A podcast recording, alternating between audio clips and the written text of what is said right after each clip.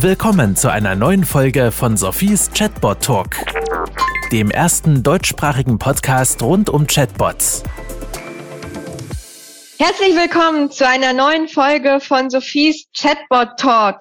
Ich freue mich, dass ihr wieder zuhört und ich freue mich auf meine tolle Interviewpartnerin, die Anouk von der Universität St. Gallen. Und ich bedanke mich natürlich wie immer bei meinen tollen Podcast-Partnern.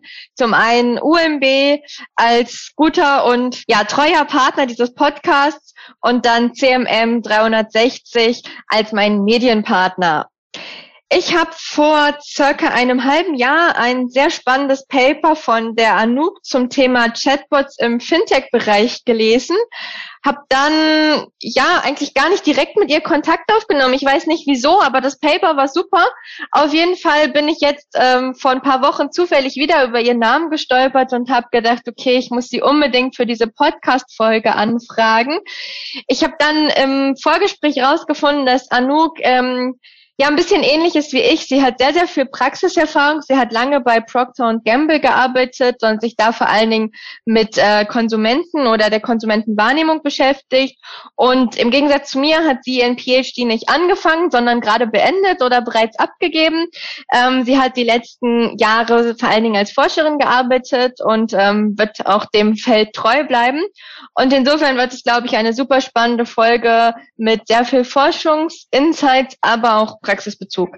Also Anouk, ähm, ja, vielen Dank, äh, dass du da bist und wenn ich gerade was über dich vergessen habe, dann äh, darfst du das gerne auch noch ergänzen. Vielen Dank auch dir, Sophie. Nein, ich glaube, du hast das ziemlich gut äh, zusammengefasst. Danke. Okay. Ja, dann ähm, magst du mal starten. Also du hast auf jeden Fall zwei sehr interessante Chatbot-Papers, beziehungsweise Papers, die für diesen Podcast gut wären. Ähm, worüber wollen wir zuerst reden?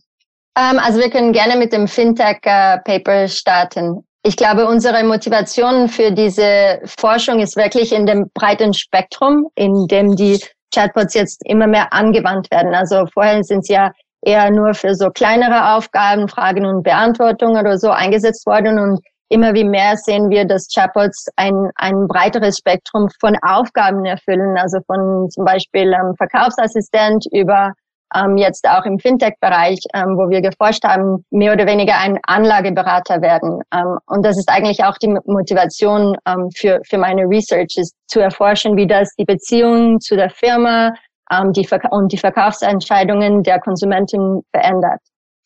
Ja, genau. Magst du ein bisschen tiefer eingehen? Was genau habt ihr analysiert? Ähm, was habt ihr getestet? Was habt ihr rausgefunden? Was war für dich vor allen Dingen das Spannende dann auch wieder in Bezug auf die Praxis? Äh, ja, genau. Also wir haben ähm, in unserer Forschung haben wir äh, diese Chatbot kreiert und ähm, zwar haben wir zusammen mit einer Firma in der Schweiz, die, die diese Chatbots gut einsetzt. Die heißt Selma Finance. Also die hat ihren Chatbot Selma, der wirklich ein Anlageberater wird, den man mehr oder weniger in der Tasche herumträgt. Auf den haben wir uns basiert und wir haben verschiedene Sachen getestet, die uns interessiert haben. Zum Beispiel haben wir geschaut, wie diese, diese Chatbot mit den Investoren kommuniziert und wie das die Beziehungen, das Vertrauen zu der Firma verändert. Ein Bereich, der mir, der ich sehr faszinierend fand und der uns auch überrascht hat, ist zum Beispiel, wie Selma Finance Emojis braucht. Am Anfang hatten wir eigentlich, gedacht, dass sich zum Beispiel Emojis und die Bankenwelt nicht so gut vereinigen, dass der Chatbot vielleicht nicht seriös herüberkommt. Wir haben das genau Gegenteil in unserer in unseren Studien gefunden. Also wir haben herausgefunden, äh, dass je persönlicher und auch menschlicher der Chatbot mit dem mit dem Investor oder mit dem Konsument interagiert, desto größer wird auch das Vertrauen zu ihm. Also zum Beispiel Emojis, die gewisse Emotionen darstellen oder die vielleicht auch die Kommunikation informeller auf eine Weise gestalten und dass das auch vielleicht mehr Spaß macht, über, über Finanzangelegenheit zu, zu sprechen, hat sich sehr positiv auf das Vertrauen in die Firma ausgewirkt. Das war so die erste interessante Insight, die wir aus, aus dieser Forschung gezogen haben. Darf ich ganz kurz einhaken? Ja, klar. Ich habe häufig gerade mit Banken und Versicherungen die Diskussion Emojis ja oder nein. Und tendenziell endet es dabei, dass die Bank oder die Versicherung nein sagt, weil ja. es ist eben nicht seriös genug und so weiter und so fort. Ähm, wie würdest du das jetzt beantworten? Beziehungsweise hast du das Gefühl, es hatte auch einen Einfluss, dass es genau eben dieses Thema Investieren war, wo vielleicht ein Vertrauen sehr, sehr wichtig ist und Hattet ihr nie das Gefühl, dass Emojis vielleicht auch die Seriosität senken? Nein, ich meine, eigentlich hatten wir nicht das Gefühl, oder eigentlich unsere Studien zeigen, zeigen das nicht. Die, wir haben keinen negativen Einfluss von den Emojis gefunden. Im Gegenteil, eine weniger formellere Kommunikation hat eigentlich das Vertrauen mehr gestiegen. Äh, ich glaube auch, dass man muss natürlich in Betracht ziehen, wie diese Chatbots angewendet werden. Selma Finance braucht sie wirklich für die kleineren Investitionen. Ich glaube, wenn es die größeren Kunden sind, die größere Beträge investieren oder größere, eher äh, risikoreiche Entscheidungen treffen, erwarten Sie vielleicht eine persönliche Beratung, also von einem, von einem Menschen oder vielleicht eine formellere Kommunikation. Aber die kleineren Entscheidungen, die täglichen Fragen, hatten wir das Gefühl, dass eine informellere und eine persönlichere Kommunikation jetzt eben auch mit den Emojis hatte sich eigentlich wie eine persönliche Beziehung mit der Firma kreiert und hatte sich dann auch positiv auf die Firmenbeziehung ausgewirkt. Okay. Und, und da man, dazu muss man auch noch sagen, zum Beispiel, also ich weiß nicht, ob du das kennst, der Millennial Disruption Index. Also das ist eine Befragung von Konsumenten, um zu sehen, welche Industrien ein Transformationspotenzial haben. Und darin haben sie zum Beispiel gefunden, dass 70 Prozent der 18 bis 33-Jährigen lieber zum Zahnarzt als zu ihrer Hausbank gehen. Also denke ich auch so, was ist der Target für ein, ein Chatbot? Ich denke, es sind eher jüngere Leute und kleinere Beträge, die sie investieren.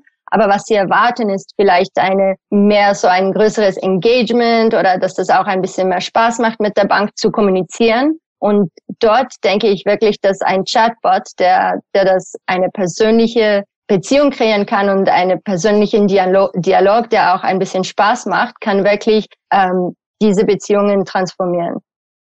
Finde ich sehr interessanten Punkt, den du gesagt hast. Also sprich, eine Bank muss mehr Spaß machen als der Zahnarzt. Und es kann vielleicht durch einen Chatbot der Fall sein bei der richtigen Zielgruppe. Ähm, ja, cool, aber ich habe dich vorhin unterbrochen. Du wolltest, glaube ich, noch mehr Insights zu eurem Paper geben. Ja, ich, ja, ich glaube, was ich noch sagen wollte, eben die zwei, so also das war so das erste, ähm, die erste Einsicht, die, die wirklich interessant, die ich wirklich interessant fand und auf der ich auch ziemlich viel weiter forsche, ist so die Kommunikation und wie man die Kommunikation gestalten kann und designen kann, um, um eben diesen Dialog auch besser zu designen zwischen dem Chatbot und dem User. Das ist so ein Forschungsbereich, der mich sehr interessiert. Und der andere Insight, der ziemlich überraschend war für unsere Studie und der vielleicht auch für dich interessant ist, ist, dass das Potenzial eines Chatbots vielleicht den ähm, Konsumenten zu, zu beeinflussen. Und zwar haben wir gesehen, dass in unseren Experimenten haben wir immer Investi Investoren befragt, die auch mit Investieren vertraut sind. Also das sind waren nicht nur Studenten oder einfach Leute von der Straße, das waren wirklich Leute, die, die sich auch auskennen mit, mit dem Investieren. Und wir haben denen dann durch den Chatbot äh, verschiedene Finanzportfolio vorgeschlagen, welche die, die sich, die korrekt waren. Also wir haben sie vorher befragt über ihr Risikoprofil oder ihr, äh, wie viel Risiko sie eingehen wollen in ihrem Investieren und haben ihnen dann Portfolios vorgeschlagen. Und einige davon waren korrekt, also waren ihrer Risikobereitschaft angegleicht und einige davon waren eigentlich falsch. Um, ähm, und wir haben dann geschaut, ob diese Investoren die, den Vorschlag des Chatbots annehmen. Und was wir gesehen haben, ist, dass ein Chatbot einen Investor eher dazu ähm, führen kann, ein falsches Portfolio anzunehmen. Also wir denken, dass wir vielleicht, wenn wir mit einem menschlichen Berater interagieren, wir die, den Vorschlag eher hinterfragen als mit einem Chatbot, wo wir uns nicht so bewusst sind, dass der auch von Menschen programmiert wird und vielleicht uns auch in der falschen Weise beeinflussen kann. Also ich denke, wir denken halt einfach, das ist ein Chatbot und dahinter steckt ein ähm, Algorithmus und der ist eigentlich nicht biased und gerecht und gibt mir die richtige Entscheidungen und wir hinterfragen das vielleicht nicht so, nicht so sehr wie bei einem Menschen. Und das war natürlich vom Sinn von Konsumentenschutz, war das, ist das natürlich auch ein großes Thema. Wie, wie beeinflussend so ein Chatbot auch auf unsere Entscheidungen sein kann. Das finde ich auch super spannend. Das war nämlich genau der Punkt, weswegen ich dich eigentlich mal kennengelernt habe, beziehungsweise was mich an dem Paper so fasziniert hatte, dass ihr sagt, ja, Menschen vertrauen einem Chatbot zum Teil mehr als einem anderen menschlichen Berater, obwohl, wenn man es genau nimmt, ja auch der Chatbot von Menschen erstellt ist und ja genauso manipuliert sein kann. Aber ähm, ja, sehr interessanten Punkt. Ja. Denkst du, das wird auch in Zukunft so bleiben oder hast du das Gefühl, irgendwann checken die Leute, dass auch ein Chatbot von Mensch manipuliert sein kann? Ja, ich meine, ich, ich, das ist eine wirklich interessante Frage, weil auf der einen Seite werden diese Chatbots ja immer wie mehr angewandt. Deshalb denke ich schon, dass wir als Menschen das auch lernen, vielleicht zu hinterfragen mehr. Auf der anderen Seite entwickelt sich die Technologie ja immer wie schneller und die wird auch immer wie menschlicher und es wird vielleicht in der Zukunft sogar schwer zu erkennen, wird man von einem Chatbot beraten oder ist es ein menschlicher Berater oder ist es vielleicht sogar eine, eine Lösung, wo sie beide miteinander ähm, arbeiten? Also der Chatbot handelt dann irgendwann zu einem menschlichen Berater rüber. Ich weiß nicht, ob diese Grenzen in der Zukunft so einfach zu identifizieren sind von uns oder ob das wirklich, ich meine, fast gleich wird. Also dass wenn wir mit einem Chatbot sprechen, wird vielleicht können wir das vielleicht gar nicht unterscheiden von einem menschlichen Berater. Ja, sind wir gespannt, wo es hingeht. Hast du noch weitere Insights? Du hast noch ein anderes Paper, oder? Ja, mein anderes Paper ist mehr auf Chatbots als ähm, Verkaufs, also im Verkauf. Und hier konzentrieren wir uns wirklich auf die Verbindung mit der, der Marke oder die, die Relationship, die wir aufbauen mit der Marke durch diesen Chatbot, also auch die Intimität, wie, wie wird das irgendwie designt? Ja, ich glaube, ich meine, dort haben wir gesehen, dass Chatbots wirklich auf der einen Seite das Potenzial haben, ein, eine größere Intimität, ein größeres Vertrauen, eine nähere Beziehung mit der Marke zu gestalten, weil sie halt auch, weil man da, dann auch so eins zu eins eigentlich einen Dialog aufbauen kann mit der Marke und nicht so einfach auf einer Website rumsurft, sondern man kann mehr oder weniger durch den Chatbot mit der Marke kommunizieren. Und dort haben wir natürlich auch gefunden, dass das Verhalten zu der Marke verändert, also ein näheres, eine nähere Beziehung kreiert und dass sich das auch auf die Verkaufsentscheidungen auswirkt. Beides auf die imminente Verkaufsentscheidung. Also zum Beispiel geben wir vielleicht mehr Geld aus für teure Produkte, die durch einen Chatbot personalisiert werden. Wir kaufen vielleicht mehr Produkte oder was wir bis jetzt gesehen haben, also das sind die, die ersten Studien, aber was wir bis jetzt sehen, ist, dass es sich auch wahrscheinlich äh, langzeitig auf das, ähm, die Markenloyalität äh, positiv auswirkt. Also dass wir dann wieder zurück zu der Marke kommen und wieder dort ähm, einkaufen werden, da wir diese Beziehungen durch den Chatbot aufbauen können. Ja. Jetzt überlege ich mir gerade Beziehung zu einer Marke aufbauen, da gebe ich dir absolut recht und ich glaube, das ist immer wichtig.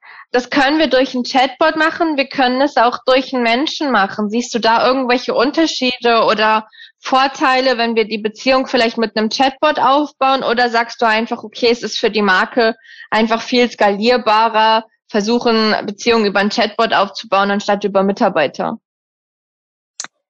Nein, ich glaube nicht, dass, ich meine, ich hoffe und ich glaube nicht, dass Mitarbeiter, menschliche Mitarbeiter total durch den Chatbot ähm, ersetzt werden. Ich denke jedoch, dass Chatbot ein großes Potenzial haben. Erstens, weil sie halt immer verfügbar sind.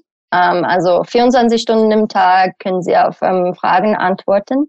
Ich denke auch, dass die Adoption von, von Messenger, also eine Messenger-Interaction ist halt, dass das wächst halt und ich glaube, dass vor allem die jungen Leute eher zu, ich weiß nicht, WhatsApp greifen, anstatt jemanden anzurufen. Also ich glaube, dass das so, dass sie sich das so gewohnt sind, mit Messenger zu kommunizieren, dass sie auch sogar mit einem menschlichen Mitberater durch Messenger lieber kommunizieren als vielleicht über Telefon. Also denke ich, dass das Messenger wächst und dass natürlich, je besser, dass diese Chatbots designt sind, dass sie dann auch immer wie menschlicher interagieren können und immer besser ein breiteres Spektrum von Fragen beantworten und, und Aufgaben erfüllen. Und ja, deshalb denke ich schon, dass richtig eingesetzt und an den richtigen, im Shopper Journey, an den richtigen Stellen eingesetzt sind, sind Chatbots, glaube ich, ja, werden sie immer eine größere Aufgabe für die, für die Marke erfüllen oder ja, eine größere Rolle in der,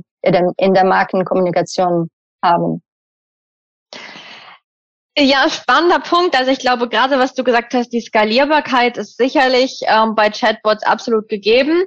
Auch was ich sehr unterstütze, ist, dass gewisse Zielgruppen einfach sowieso lieber chatten und je nachdem, wie gut der Chatbot dann wirklich schon ausge, ausgefeilt ist, geht es gar nicht mehr darum, ob das jetzt ein Chatbot oder ein Mensch ist, sondern hauptsächlich ich bekomme meine Antwort und die eben über dieses Chat-Interface Plus dieses Thema mit, ja, eine Beziehung zu der Marke aufzubauen. Und das schaffe ich eben am einfachsten über einen Dialog, anstatt vielleicht einfach über einen klassischen Online-Shop mit einem Produktfinder, sondern eben viel eher durch diesen äh, Dialog.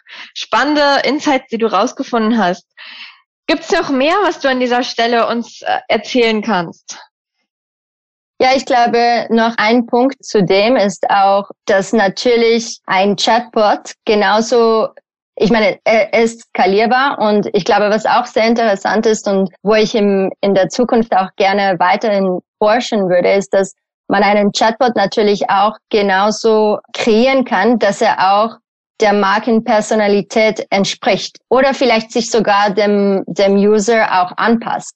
Also zum Beispiel, wir haben äh, eine andere Studie gemacht, wo wir den Chatbot dem User, also dem Konsumenten, ähm, angepasst haben. Zum Beispiel, wenn es dem Geschlecht, also wenn es eine eine eine Weib, ein weiblicher Konsument war, dann haben wir einen einen weiblichen Avatar hingesetzt und also auf den Chatbot ähm, gemacht. Und dann, wenn es ein männlicher ähm, Konsument war, haben wir einen männlichen Chatbot ähm, gemacht. Und wir haben auch zum Beispiel mit den mit dem Namen des Chatbots rumgespielt und haben äh, den gleichen Anfangsbuchstaben äh, im Namen integriert, wie der, wie der Konsument hatte.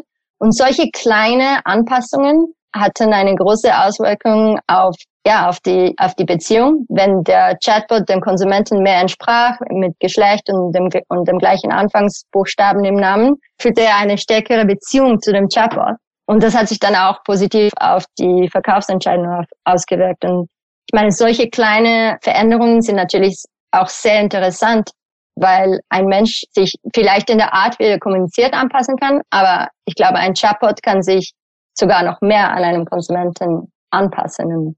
Ja, ich glaube, diese Personalisierung wird, ähm, wird auch wahrscheinlich von den Firmen in der in der Zukunft stärker, stärker genutzt, um einfach dieses, diese eins zu eins Beziehung zu, noch zu stärken.